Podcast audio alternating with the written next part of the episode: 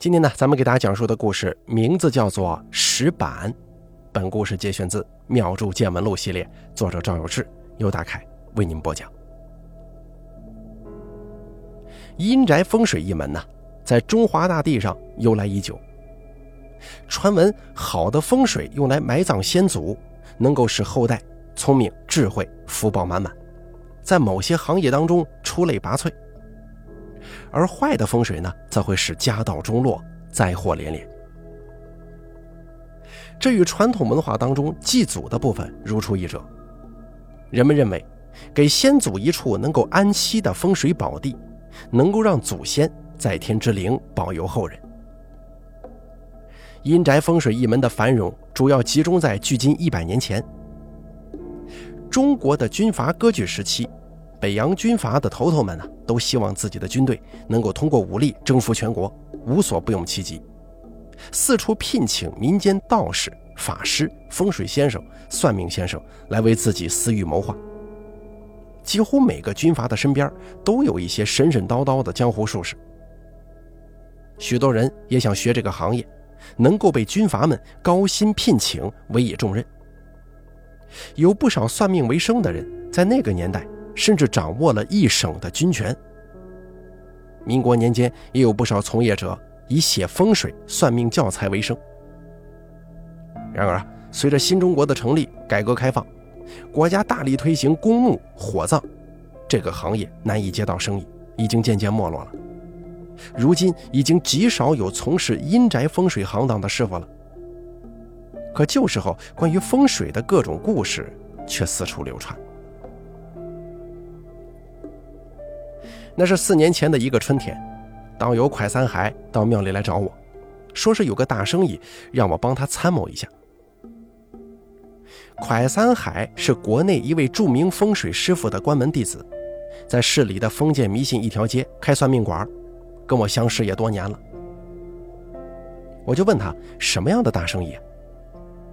蒯三海左右看了看，故作神秘地说：“哎，你你知不知道？”有些好风水是不写在书上的。我想了一下，说：“这种情况也正常，可能有些好的风水局在流传的过程当中遗失了，或者是有的风水地势本来就不常见，天时地利人和都凑齐了才能出现，所以大家都不知道呗。”快三还一拍大腿说：“对了，我就遇见这样的好地了。”我有些纳闷，问道。这书上没有写，你师傅当年如果也没教你的话，你怎么知道的？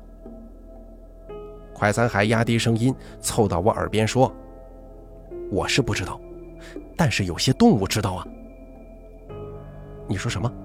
什么意思？动物托梦告诉你那儿有个好风水吗？快三海撇了撇嘴说：“前几天啊，宁乡东湖塘那里有个老乡盖房子。”他挖地基的时候，挖出一个青石板来，这里头的道道，你知道不？我说道：“这地下埋了珠宝吗？那是人家的呀，傻子才把地卖给你呢。”哎呀，没这么简单。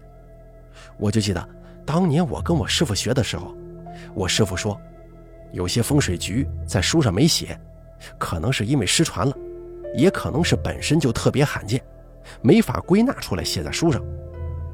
如果是一个大家都能看出来的好风水，你去找之前，大部分都有其他的风水师傅去过了。有的是因为福报不够得到这块土地的，也有可能是因为搞建设被破坏掉了，还有的就是已经有人埋在这儿了，把风水灵气都吸收了。平常能找到的刚好没被人看过的好风水，这个很少。但是有一种特殊情况。就是这种谁也看不出来的绝好风水，如果一直没有人去占这块地，就会被小动物们去占了。快三海顿了顿，继续说：“这种特殊情况会有一个特征，就是在最适合下葬的位置，往下挖能挖出个青石板来，这个可遇不可求啊！我这也是第一次见到。宁乡东湖塘那边就挖出这样一个青石板子。”当时挖地基的师傅全都不敢挖了，生怕下头有怪东西。跟主家说了之后，主家一时也没个主意，就先停工了，没个计较啊。我说道：“怎么，你打算把这块地弄下来吗？”快三海说：“我昨天得到消息就过去了一趟，看到青石板了，距离地面有将近一米，也不可能是他家里故意放这么一块青石板在那儿。主家是个普通农户，我想着多给点钱，直接把地买下来。我去查了一下，他那是五百平的宅基地。”宁乡那边市场价格能卖到十六万左右，我说出二十万买下来，主家说考虑一下。我说道：“人家出了钱要盖房子，光这挖地基估计几万块钱扔进去了，你出二十万，人家未必肯卖呀。”快三海说：“所以这不是找老赵你来帮我参谋一下吗？这我也不会强买强卖呀。”哎呀，价钱可以再提一提，预算六十万以内买到都赚了。但是我要是直接提六十万买，这个价格不正常，一听就有问题。这主家还不得狠狠敲我一笔啊？哼，就你鬼主意多。行了，你今天呢再陪我去一趟，我怕夜长梦多，被别人盯上就没我的份儿了。一听他说到这儿，我有些无奈，但还是答应了。跟蒯三海一起去了一趟宁乡。宁乡的东湖塘在长沙西边，不到一百里地的距离。订一辆车，走高速转省道，差不多一个小时就到了。蒯三海说的地方在镇子西边，这里是丘陵地带，数座小山跟矮丘无序地散落在各处，地势复杂，也实在看不出有什么风水局来。快三海轻车熟路，很快就带我来到一个水库边上。只见地上挖了个大坑，被翻出来裸露的土壤堆成小堆。我琢磨着，应该就是这儿了。快三海跳进坑里，招呼我一起下去。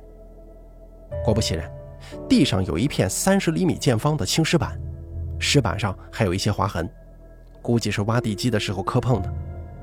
附近的土壤都是一个颜色，不像是人为放在这儿的。我伸手摸了摸青石板，除了那处划痕，表面非常光滑。快三海急眼了，说道：“哎，你可不能给我掀开啊！”我指着青石板说：“这石板下面是小动物吗？”快三海点了点头说：“埋葬的话，就把棺材放在青石板上头。”这青石板一打开，里面的小动物就会跑，地气也会泄出来，这风水就废了。有这么邪门吗？这青石板是哪来的？天生地养凝结出来的，还是小动物们自己搬过来的呢？听我这么问，蒯三海挠了挠头说：“这我也不知道啊。我师傅说，碰见这个青石板了，千万不能打开。至于它是怎么来的，我就不懂了。”我伏低身子，耳朵贴在青石板上听了一会儿，什么声音都没有。我说道：“这里面一点声响都没有，真有小动物的话，也憋死了吧？还是压根就是空的？”快三海坚定地说：“不管有没有吧，这块石板绝对不能揭开，石板下头通地气的。”行行行，不打，去问问这主家做好决定没有。蒯三海带着我去了不远处的一个二层小楼，直接进了堂屋，喊了两声：“哎，于满哥，于满哥在不在？”湖南方言当中，“满”是小的意思，于满哥是指姓于的小哥哥。满哥通常用作对二十五到三十五岁之间的男子的称呼。不一会儿，一个约莫三十五六岁的小哥从楼上下来。一见到蒯三海，笑着说：“啊，你过来了，坐，等一下吧，我喊我父亲下来。”我跟蒯三海就在堂屋的木椅上坐了。很快，于满哥跟一个大叔一起下来，也在椅子上坐下了。两个人眉宇之间很有一些相似。蒯三海赶紧从包里拿出一包芙蓉王烟来，拆开包装给两个人递过去。于大叔用浓厚的凝香香音问快三海：“我不是说了吗？让我想两天。你今天怎么又过来了？”快三海说：“啊，是这样的，我现在急需要一块地，就想早点定下来，好办过户啊。价格你们觉得有点亏的话，我可以再加一点，但是不能加太多了。”于大叔一摆手，问道：“那我问你个事儿，你买这块地要搞什么呀？”快三海说：“我实话跟您说了吧，我爷爷过世了，当时因为家里条件不好，所以啊，也就匆匆忙忙的在老家地里埋了。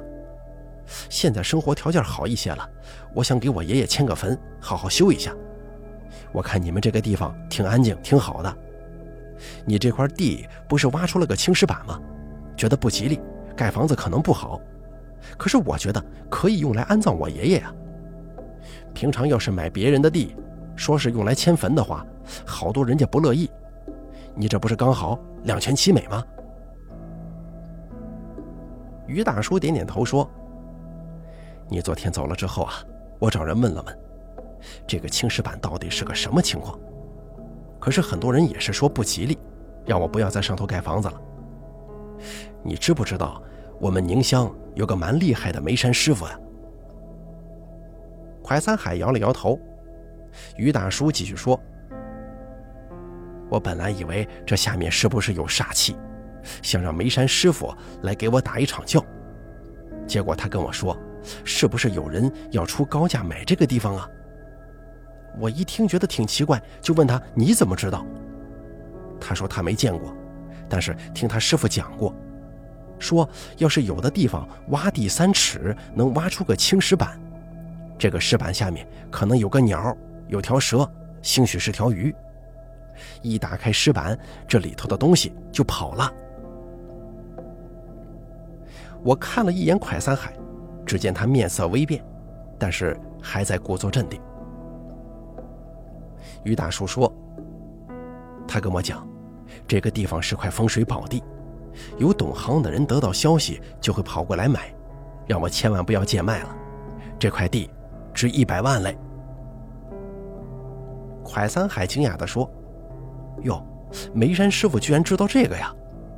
不过这个价还是太高了，一百万估计没人买。”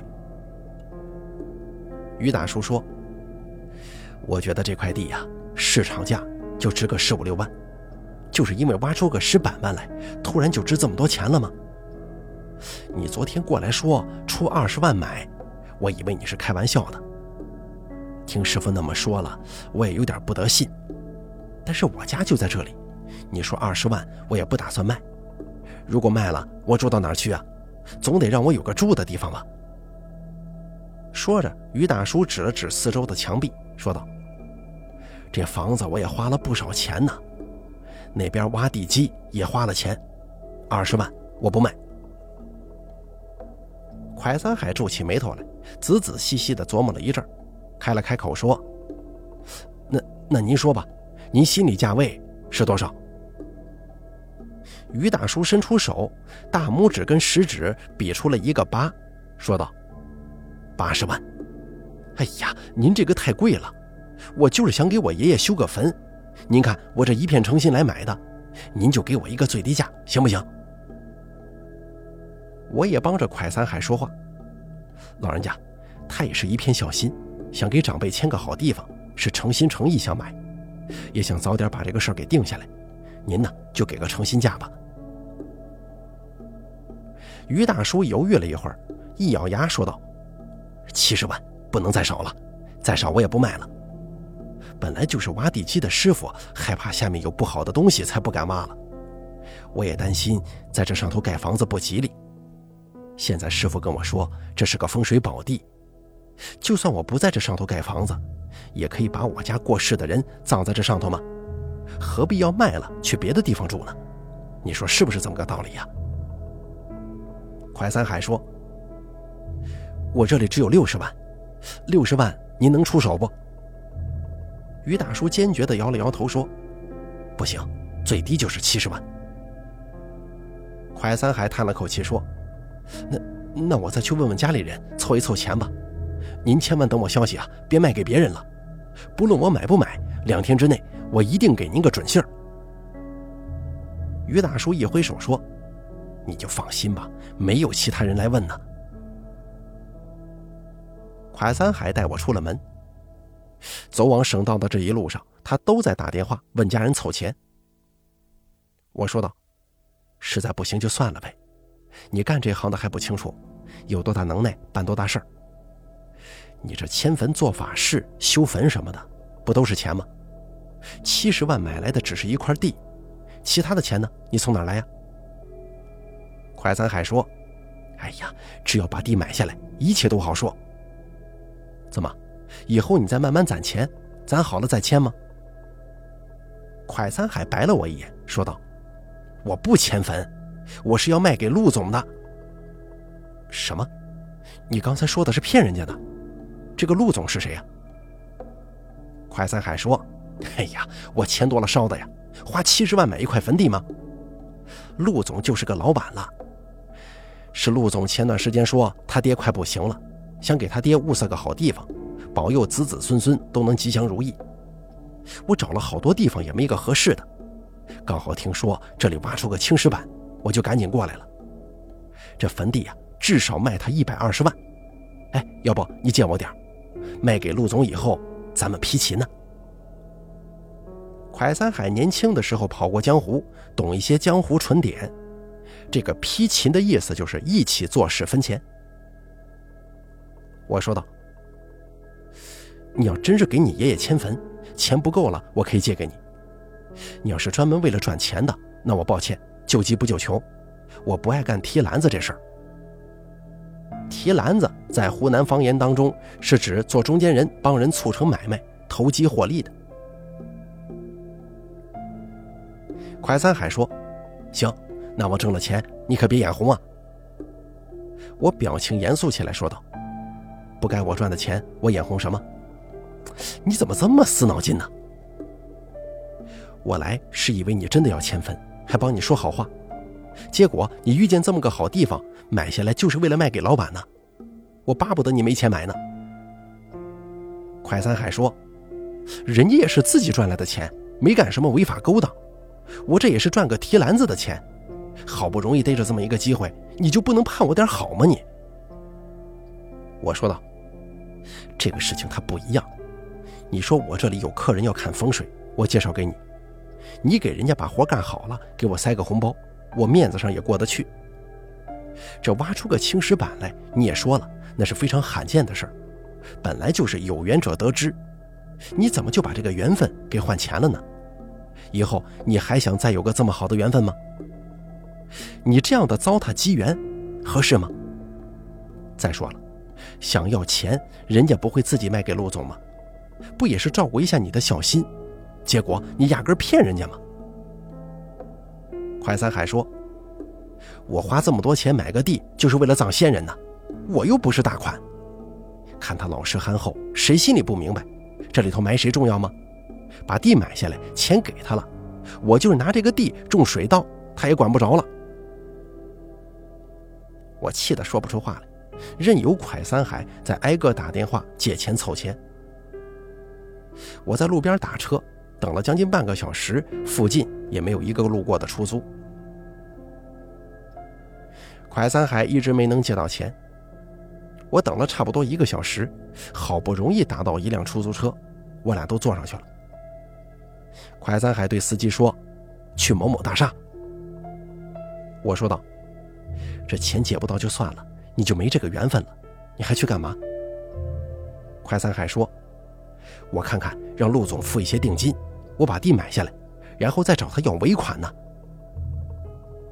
我没跟他继续说下去，静静的等着出租车把我们拉到市里。快三海带着我进电梯。按了一个高层楼的按钮，不一会儿电梯开了门。这一整层都是同一个公司包下来的，看装修也是价值不菲。蒯三海似乎跟前台很熟悉了，笑着打了个招呼，就直奔里面的总经理室。一个头发油光发亮的中年男子正坐在老板桌前抽烟。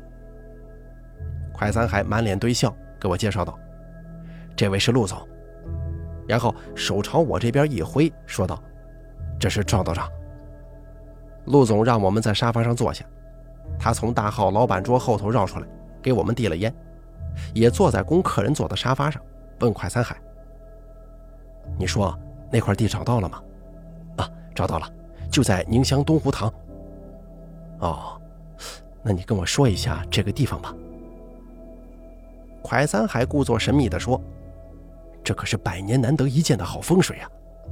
一般我们去乡下、山中自己找的风水。”早几百年里，其实肯定被其他风水师看过了，要么已经埋了其他人，把地气都占了，要么就是后来搞建设被破坏了，也有的发展太慢，比如葬下去之后三四代才有效，这样很多人也就不屑于要了。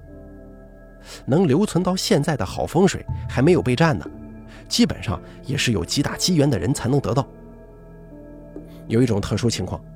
就是这个风水的局，大家都认不出来，可能因为以前失传了，也可能是因为本来就非常罕见，所以没记载，就会被小动物去占。挖这片地的时候，会在地里挖出一块平铺着的石板，小动物就在石板下面。这种风水有说法，就是跟里面的动物有关系。不打开这个石板，根本不知道这个穴是发文、发武还是发财。东湖塘就是这么个情况。陆总说：“发什么？发文？啊，哎，发文就是后代能当官，发武就是武官了，当兵的，而发财就是做生意的。这青石板里面一般是三种动物有可能在里头，要么是蛇，要么是鱼，要么是个鸟。鱼发财，鸟发文，蛇发武。但是要打开这个青石板。”地气冲出来，这个穴就废了。但不管是哪种动物，对后辈都非常有利，家里是一定能出大人物的。陆总说：“那这个地方能买下来吗？”啊，我去过两次了，那是一块宅基地，总共五百平，主家说可以考虑卖，但是价格比较高啊。陆总直爽地问道：“多少钱呢？”快三海说。哎呀，这这人家要价一百三十万呢！我一听蒯三海的报价，心中暗暗心惊啊，但是没表现出来。陆总淡淡的问道：“这个风水值这个钱吗？”那是绝对值啊！就是我也没有办法一下拿出这么多钱来，直接给他买下来。那边还有几个会看风水的，知道消息了，也都找那家人买。不过他先应承我的。但是只承诺保留一天，我这边不能定下来，他就答应别人了。我就想着过来找您商量一下，看看您能不能先付一下定金。这样，您之前说帮忙找好地方，酬劳是十万，这酬劳我不要了，咱们交个朋友。你呢，就当这块地是一百二十万买的，怎么样？我斜着眼睛看了一眼蒯三海，只见他面不改色，心不跳，十分坦然。陆总稍微考虑了一会儿，就说道：“行，你先要多少？我让出纳直接打给你。不过酬劳嘛，还是要给的，不能让您白帮忙啊。说好十万，就是十万。”快三海搓了搓手说：“哎呀，那您这边先给我拿三十万吧。”出来的时候，快三海得意的跟我说：“怎么样？”轻轻松松的翻了一倍卖掉了。我说道：“你真是吃两头啊，那边吃主人家，这边吃老板，编这么多瞎话，你也不脸红吗？”哎，我这不叫编瞎话，这叫销售技巧。行了行了，我得赶紧把这事定下来，晚上我请你吃顿好的。我们回到了宁乡东湖塘，天色还没黑。快三海跟于大叔约定，明天一早去办手续。于大叔同意了。我们三个一起走到门口，看这片土地。突然，一只黑色的鸟飞了过来，呱呱叫了两声。这声音呢，像极了乌鸦。几个起落就不见了。还没反应过来，快三海大喊一声：“糟了！”话音还没落，就看见快三海往挖地基的位置猛跑过去。等我们跟上去的时候，快三海正跺着脚训斥几个在地基附近玩耍的孩子：“谁让你们过来的？”几个孩子面面相觑，不知所措。我正要问怎么回事，一低头就看见那块青石板被掀开了，斜倒在土堆上。原来青石板覆盖的地方是一个圆形的洞，横截面只有拳头大小，里边拐了好几个弯。原来啊，是这几个孩子在这边玩耍，好奇心起，几个孩子要比比谁的力气大，能搬开这块青石板。有个看起来挺瘦的孩子一使劲就给搬起来了。孩子们说，就看见板子下面盖了一只黑色的鸟，一下子飞走了。叫起来是呱呱的声音。可是这么一来，这块风水宝地算是彻底被破坏了。我扯了扯快三海的衣角，说道：“，别跟孩子置气，人家也不知道这石板不能动啊。”快三海恨恨地一脚踢在那个青石板上，叹了口气：“哎呀，哎这，哎呀，这这可能就是命吧。”我安慰他：“行了，这种风水。”本来就是福泽绵厚的人才能得到，咱没那么厚的阴德，以后多做好事吧。事后，蒯三还把定金退给陆总，又帮他另寻了一块风水。东湖塘挖出青石板的故事传遍了宁乡，许多乡亲们听了之后，都有一些替于大叔感到惋惜，也有的感叹自己怎么就挖不出这样的好事来呢？或许啊。冥冥之中，真的有什么力量在暗暗考量人们的功德品性吧。好了，石板的故事演播完毕，感谢您的收听。本故事节选自《妙珠见闻录》系列，作者赵有志，由大凯为您播讲。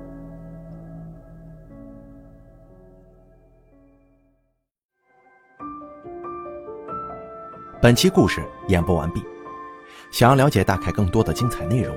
敬请关注微信公众账号“大凯说”，感谢您的收听。